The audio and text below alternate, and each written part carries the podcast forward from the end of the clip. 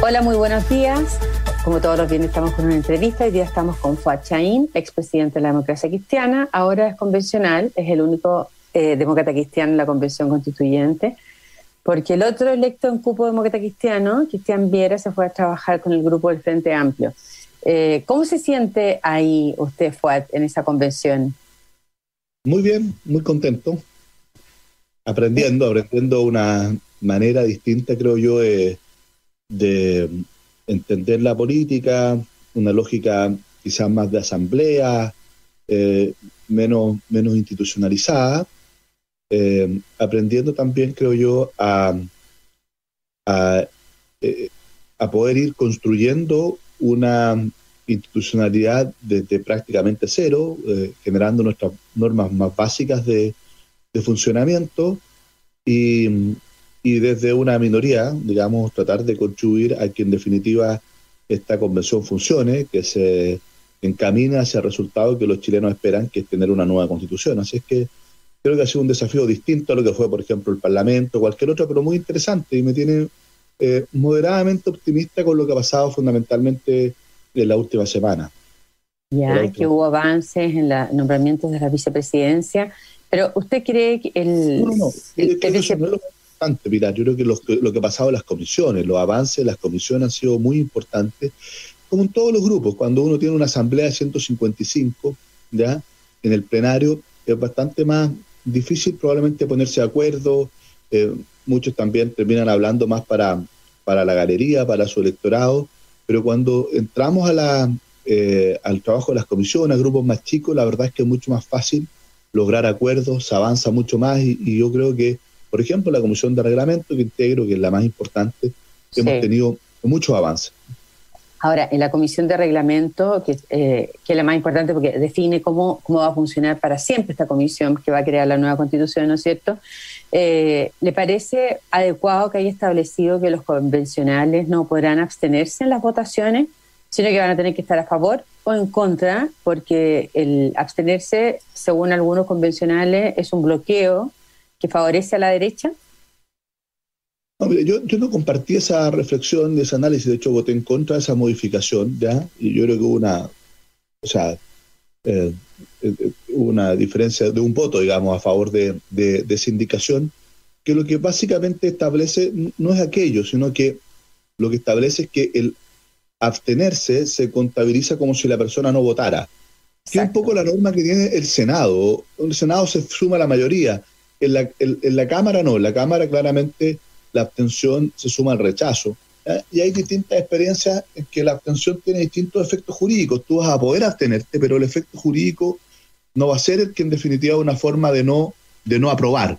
Eh, a mí me parece que no es una, una, una, buena decisión, ¿ya? yo creo que la abstención claramente es una manifestación de voluntad que está por no aprobar una norma, pero que, eh, ¿por qué no se vota en rechazo? Porque realmente hay cuestiones que que a uno le parecen rescatables de esa norma o que le parece que, por ejemplo, también intencionada pero mal desarrollada la propuesta y por lo tanto, más que uno estar en contra de la idea, está en contra de la forma en que se plantea y por eso que muchas veces uno plantea una, una abstención, digamos, porque cree que...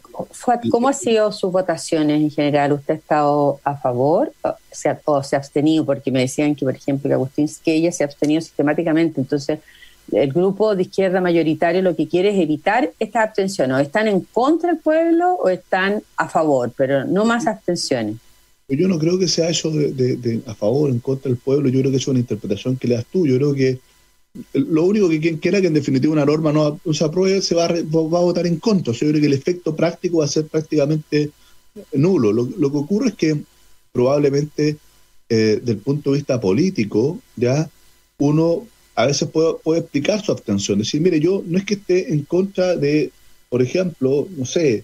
Eh, eh pero usted se ha abstenido. De, que, por ejemplo, no estoy en contra de la paridad, pero puedo estar en contra de cómo se regula o se eh, aplica la paridad para poder entrar a determinado cargo en una propuesta de moción determinada. Y uno puede estar a favor de la paridad, pero que se aplique la paridad con un mecanismo distinto. Entonces, no es que esté en contra, pero tampoco me parece que esa propuesta específica satisface, digamos. Lo satisfaga, pero por ejemplo. y por eso que yo defendí la posibilidad de que pudiéramos votar con un efecto jurídico igual que la Cámara de Diputados la abstención. No fue así, y yo he votado de todo, pues, he votado a favor, he votado en contra, he votado abstención, porque, bueno, Pero ¿usted cómo votó crear una comisión de derechos ah, humanos, verdad histórica y bases para la justicia, reparación y garantías de no repetición? ¿Cómo votó ahí? ¿Se abstuvo o la apoyó, la respaldó? Mire, yo voté algunas cosas a favor, porque son varias, fueron varias propuestas, algunas las voté a favor, otras las voté en contra, eh, o, me abstuve, porque, porque ¿qué, ¿qué cosa no voté a favor? Aquello que a mi juicio iba más allá de las competencias de la comisión. Recuerden que hubo varias propuestas de, comisión de derechos humanos, entonces alguna de las propuestas la voté, una la voté a favor, y otra no la voté a favor porque simplemente me parecía que lo que establecía era no cuestiones de definición hacia el futuro, ¿ya? y propuestas de cómo debiera el Estado y la nueva Constitución hacerse cargo del tema de los derechos humanos y también establecer ciertas garantías de que los hechos ocurridos en nuestro país de violación a los derechos humanos no vuelvan a ocurrir y establecer mecanismos eh, objetivos y permanentes y no ad hoc de reparación, a mí me parece que es una buena idea. Cuando se plantea esto como una especie de eh, crear una comisión para en la práctica establecer eh, eh, reparaciones de lo que ha ocurrido. No, es competencia. No es norma constitucional, sino que eso tiene que estar en una ley especial y son facultades del, legislativo y el ejecutivo como colegislador. Entonces, eso obviamente que no lo hace. ¿Fuat lo votó en contra o se abstuvo ahí? No recuerdo precisamente. La, la mayoría o voté en contra o me abstuve en algunas, depende. No, no, recuerdo, fueron varias sobre eso. Entonces, eh, Fuati, ¿qué le, ¿qué le parece? ¿Se ha ido acomodando usted al estilo de una mesa que da la palabra siguiendo los principios, comillas, de paridad, plurinacionalidad, pluralismo, plurilingüismo y acción afirmativa? Em, ¿es, ¿Es una manera objetiva de dar la palabra y necesaria? Yo no tengo ningún problema con eso. Yo creo que en, la, en el resultado final creo que todos los que quieren hablar hablan. Ahora, ¿en qué orden hablan? Si es que se va intercalando hombre-mujer, si es que se van buscando pluralidad política eh, y de, los pueblos originarios, no tengo ningún problema. Yo creo que, que lo importante es que todos los que tengan eh, la intención de poder hablar lo puedan hacer y que estén todas las visiones representadas. Y yo por lo menos no he notado que una visión haya sido acallada en el debate en el pleno. Y, Todos hablan, pero, el, pero la mesa decide en qué, en qué orden y cuándo. Pero decide a partir de ciertos criterios y siempre, eh, yo estuve en la Cámara de Diputados, también había criterios eh, para el orden de distribución eh, de pluralidad, por lo tanto aquí se agregan más criterios nada más, no veo cuál es el problema en eso. Ah, ya, ya. Ahora, ¿qué le parece que por mayoría también se haya señalado que que no se va a escuchar, que la mayoría se podrá indicar que no se va a escuchar organizaciones que tengan conflictos de interés en las comisiones. Cuando lo lógico que quienes vayan a hablar, como ocurre supongo en el Congreso, que las personas que van a hablar de determinados temas son porque tienen interés y lo declaran. Y hay distintas perspectivas. Lo que pasa es que eh, yo, creo que es una norma que, está mal, mal pensada y mal aplicada, o sea, o inaplicable. ¿Por qué? Porque los conflictos de intereses no las tienen los invitados, los tienen los que toman la decisión. Y por lo tanto, al final, eh, tal como está esa norma, es inaplicable una confusión entre el tener un interés legítimo ¿ah? y el tener un conflicto de interés. ¿ah? El conflicto de interés se da cuando el que tiene que tomar la decisión tiene un interés y por lo tanto no se puede aplicar a los, a los invitados que no toman decisión alguna, sino que simplemente ellos lo que tienen que hacer es entregar antecedentes para los que toman decisiones y tienen que explicitar, eso sí, los intereses que tengan, y así se resolvió, porque lo que se estableció fue que cada comisión iba a definir de qué manera se hiciese, y en realidad todas las comisiones tengo entendido, por lo menos así en reglamento, sé que las demás también es algo parecido, se ha tomado la definición de que se tiene que explicitar el interés, pero como no hay técnica y jurídicamente un conflicto de interés, no se les puede, eh, eh, digamos, eh, prohibir que eh, puedan eh, entregar su opinión. O sea, yo creo que eso en definitiva terminó siendo una norma inaplicable porque estaba mal pensada. Entonces, ya, eh, pero si en algún momento... No, es algo que merezca ni siquiera demasiada discusión, creo yo. Ya. Ya, ¿usted cree que en, algún momento la mayoría no va a pedir que tal grupo no sea escuchado? Porque tiene conflicto de interés. no por conflicto de interés, porque eso ya está resuelto. Eso se definió que cada comisión va a resolver cómo se hace y nosotros ya analizamos aquello y, por ejemplo, el principio nuestro es que aquí esto se tiene que declarar, pero hay un principio básico que es de la inclusión, de que ojalá todos sean escuchados, así lo definimos en la Comisión de Reglamento del mismo.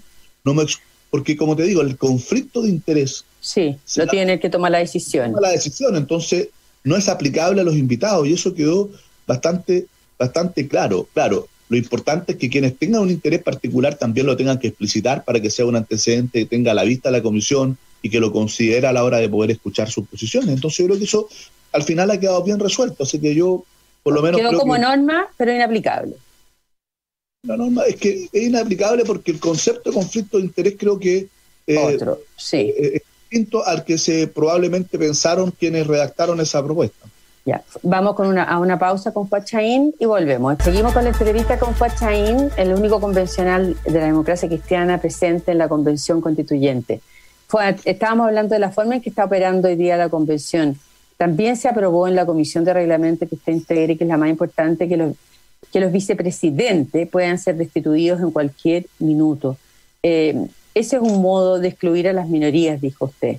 Eh, es así que se va a hacer efectivo eso, porque basta un tercio de los constituyentes para destituir a, un vicepresidente, si hay mayoría. Perdón, perdón, eso primero quiero aclarar que eso no se aprobó en la comisión de reglamento, se aprobó en el Pleno. Ah, ya. Ya. Se aprobó en el Pleno. O sea, rige para todo. Tienes razón. Es, que para los, los vicepresidentes, no tienen vicepresidentes en las comisiones, sino que en la, convención la que tiene vicepresidente.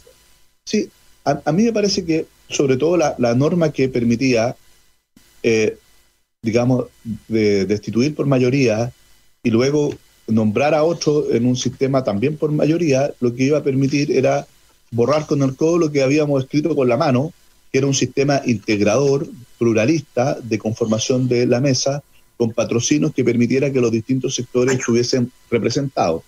Entonces, eh, eh, la verdad es que eh, si es que después tú los puedes, por mayoría, cambiar, bueno, entonces lo que perfecto, claro, pero es cambiar, porque no solo sacar, sino que después era, era reemplazar. Como se pero lo puedes reemplazar por alguien que no sea de esa minoría, entonces los excluyes al final no, pues que, déjame terminar de responderte, Pilar. ¿Ya? ¿Ya? Esa era la propuesta original, pero como no se aprobó en esos términos, ¿ya? Sino que se aprobó solo algo que ocurre también en los sistemas parlamentarios, ¿ah? que, es una especie de, censura y por tanto tú puedes, puedes eh, eh, remover por mayoría a un vicepresidente, pero no lo cambias por mayoría. Por lo tanto, tiene que aplicarse el mismo sistema. Y como hay suplentes, a mi juicio, hay deber asumir el suplente, ¿ya? y por lo tanto queda representada ¿ya? por algo suplente.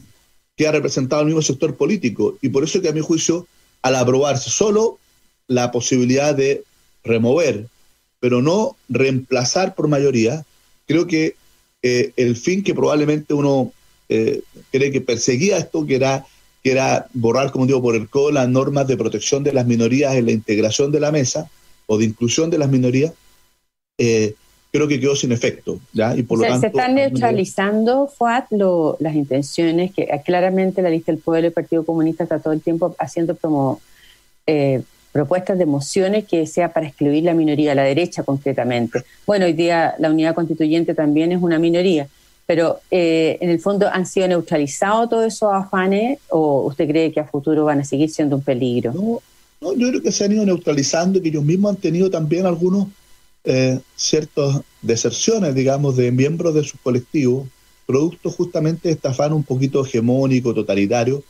Pero yo también quiero ser bien equilibrado en esto, porque es verdad, hay una especie de mirada de excluir a un sector de los órganos de representación, por ejemplo. Pero por otro lado, también yo debo reconocer que en general las proposiciones del punto de vista técnico de normas de funcionamiento que han hecho esos colectivos han sido bastante interesantes algunos y bastante bien, bien elaborados. Entonces, yo tampoco quiero caricaturizar a un colectivo o a un sector en particular de la convención. Yo creo que, en definitiva, estos afanes excluyentes hoy día son minoritarios, aislados. Yo creo que hay una gran mayoría que entiende que esto tiene que ser con la participación de todos, que tiene que ser con la incorporación de todos, que tienen que estar todas las visiones integradas en el debate y espero también en el resultado de la propuesta constitucional. Así es que, si usted me pregunta, yo estoy moderadamente optimista, porque además más allá de ciertas cosas que uno comparte, frases desafortunadas, ya, eh, eh, las declaraciones inicial, que yo creo que, que, claramente no correspondía, lo que yo veo al menos que las comisiones estamos avanzando y estamos avanzando significativamente, de que la mayoría de las cosas las estamos aprobando por unanimidad, por lo tanto hay un ánimo de acuerdo. Y además, ¿no es cierto? Lo que veo es que claramente no hay un tercio para vetar nada, pero tampoco hay dos tercios para imponer nada, menos para hacer locuras. Así que yo creo que es difícil, hay una lógica distinta, una manera de organizarse distinta, de debatir distinta, pero dentro de ese escenario yo creo que estamos avanzando y soy, como te digo, moderadamente optimista. Ahora, lo que decía em, Felipe Arboe es que él está trabajando con usted, con Luis Barceló, Bessi Gallardo y Rodrigo Logan en un em, comité boutique de convencionales. Eh, en general, los que están poniendo aquí la prueba y la dirección. Eduardo Castillo también están haciendo. Eduardo Castillo ya son seis entonces. Los que están poniendo la prueba en general es el Frente Amplio, que decide qué es lo que se va a aprobar junto con el colectivo socialista. ¿A usted le acomoda la forma en, que se ha ido dando las decisiones y las discusiones lideradas por el Frente Amplio y el colectivo socialista? Yo no lo veo así, yo creo que ha quedado bien claramente demostrado que nosotros incluso, y también independientes no neutrales, y también los liberales con quienes nos coordinamos bastante también, o sea, somos seis, pero habitualmente estamos coordinados con los tres liberales y se sumado a esos tres ahora Miguel Ángel Boto, que se salió de Independiente No Neutral y por lo tanto es un grupo más o menos de diez que, en general estamos en las mismas posiciones, terminamos siendo muy determinantes. ¿ya? Por eso te digo que al final, eh, con seis, nueve, diez, ¿ya? tú terminas siendo muy determinante y eso ha ocurrido en varias de, las de las discusiones ¿ya? y por lo tanto eh, yo te diría que no hay ningún grupo hegemónico que por sí mismo tenga la fuerza de imponer algo en la convención. O sea, uno tiene eh, quizás una primera línea desde ahí de acercamiento con independientes no neutrales, con el colectivo socialista, con el Frente Amplio, que yo creo que ha estado también una lógica bastante clara de inclusión, de no, eh, de, no tener una lógica de la, de la planadora, ¿no es cierto? Todo lo contrario. Y por eso que hay una coincidencia, pero porque hay coincidencia desde el punto de vista de fondo y no porque uno termine sumándose como eh, una especie de vagón de cola a lo que decían otros, porque ninguno, como te digo, tiene la fuerza suficiente como para poder imponer nada, ni siquiera en los acuerdos que requieren mayoría. Imagínate cuando empecemos a discutir las normas constitucionales que requieren dos tercios. Ahora decía eh, el, vicepresidente Baza que en septiembre van a empezar a discutir las cuestiones propias de la, los contenidos de la Constitución. Em, es, tiempo suficiente, de septiembre tienen, les van a quedar siete meses para terminarla y prorrogables con cuatro meses más. ¿Es suficiente el tiempo?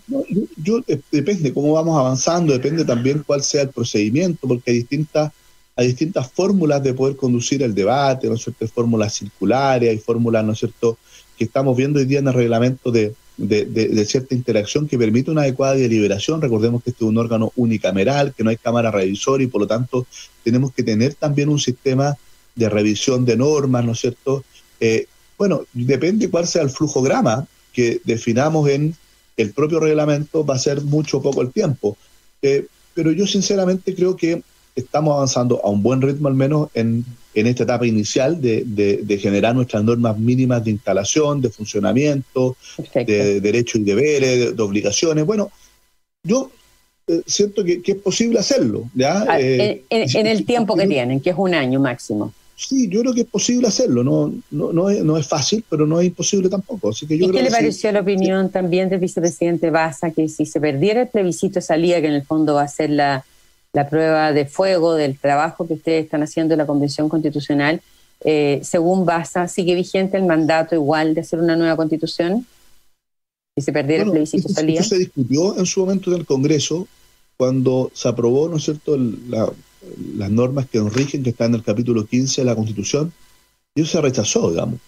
Se aprobó una norma que establece que eh, si se rechaza, sigue, continúa vigente esta nueva constitución y que se tendrá que convocar a otro proceso, digamos, pero, pero se propuso una alternativa de que se y se perdió eso. Ya eso se votó y se perdió.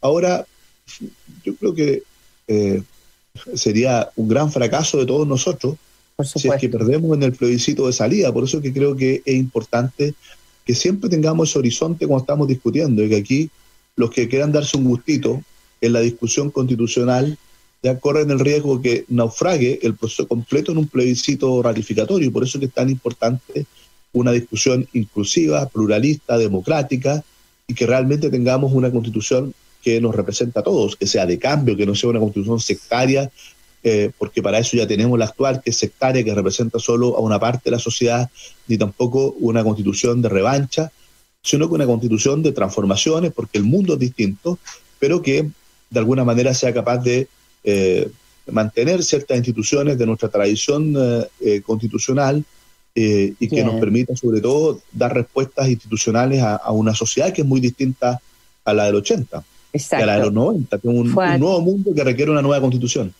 Y antes de, antes de irnos, quiero hacer una pregunta sobre la presidencial. ¿Usted cree, es de los que cree que la pelea de la segunda vuelta se va a dar en Sichel y Boric o tiene todavía opciones Yasna Proboste de entrar en esa lucha? No, yo lo he dicho, creo que se la achicó la cancha a la candidatura de unidad constituyente eh, al no haber participado en las primarias del 18 de julio. Creo que eh, si se hubiese participado en esas primarias, como lo fue, fue mi última propuesta antes de renunciar a la presidencia del partido, fue justamente que la Junta decidiera entre Yanna Proboste y Jimena Rincón. Era evidente que Yanna Proboste aparecía con, como una figura emergente y creo que, y por eso lo hablé con Jimena y estuvo disponible a que la Junta decidiera de manera bastante generosa y lo hablé con, con Yanna, ella no lo, no lo tomó bien, usted lo recordará, pero por eso que renuncié, pero si hubiésemos participado hoy, creo que no solo hubiese ganado Yasna, sino que el resultado de los otros dos primarios hubiese sido distinto. Estoy convencido que en ese escenario, con una fuerza política ocupando el espacio más hacia el centro, tanto desde, desde el centro desde la, o desde la izquierda, creo yo que eh, hubiese hecho que ganara la PIN en la primaria de Chile Vamos y Jado en la otra, y la candidatura a unidad constituyente, que no tengo duda hubiese sido Yasna, eh, hubiese estado en la mejor posición. Hoy día el campo más estrecho, pero no es imposible. Yo creo que todavía hay espacio. La política ha demostrado ser muy dinámica. Este año creo que han estado como cuatro candidatos de la pole position para ganar y al final nos hemos llenado sorpresas. Así que creo que hay espacio. Sí, hay espacio. ¿ah? depende, depende también de la consulta ciudadana y cómo se relacionan los candidatos de unidad constituyente en lo que queda de aquí a la elección de noviembre. Pachay, muchas gracias. ¿ah? Que tenga un buen día. Muchas gracias por la entrevista. Igualmente. Me despido a ustedes que tengan un buen fin de semana, que descansen. Nos vemos la próxima semana.